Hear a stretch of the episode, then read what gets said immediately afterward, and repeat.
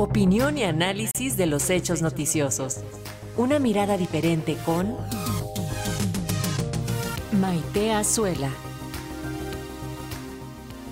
Así es, esta mañana la maestra Maite Azuela nos hablará acerca de la tortura sexual en su comentario Derechos Humanos en Resonancia. Muy buenos días, Maite, ¿cómo estás? Muy buenos días, Alexa, con el gusto de saludarte aquí a tu auditorio. Pues creo que lo primero que podemos hacer es revisar algunos de los datos. En México la tortura sexual contra mujeres pues sigue siendo una práctica generalizada.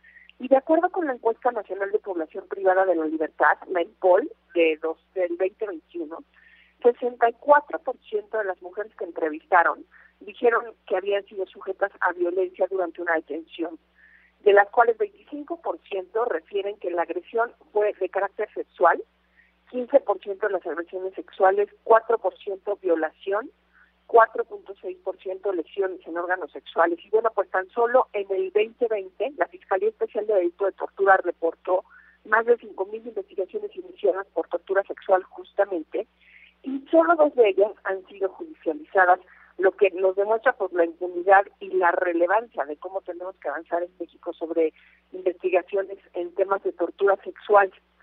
Hoy les voy a hablar de un caso que se encuentra documentado en el informe de Amnistía Internacional. El informe se llama Sobrevivir a la muerte, tortura de mujeres por policías y fuerzas armadas en México.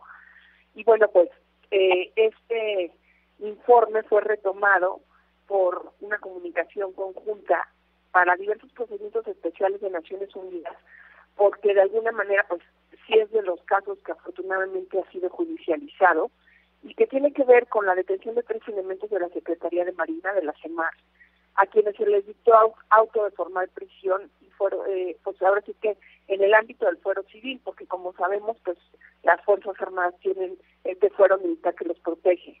Esto hace distinto este caso y bueno, la detención de estos tres marinos es por su probable participación en el delito de tortura contra dos mujeres y un hombre trans que fue cometida pues hace 11 años. Imagínense el tiempo que toma hacer justicia en México.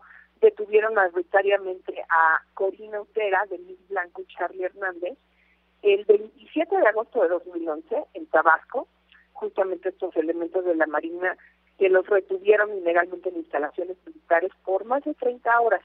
Y durante este tiempo las, este, pues, los detenidos fueron víctimas de tortura sexual.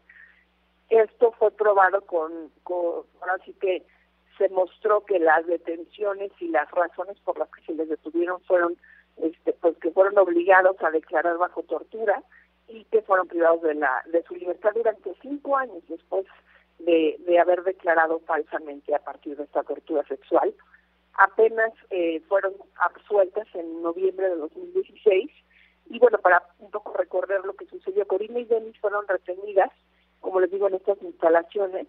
El Centro PRO detalla que una vez que los elementos de la Marina supieron que las mujeres eran pareja, pues todavía las agresiones sexuales se volvieron más intensas, fueron sometidas a expresiones discriminatorias, este a los cuerpos de tortura que tienen que ver básicamente con choques eléctricos, asfixia, golpes, simulaciones de ahogamiento, violación, entre otros.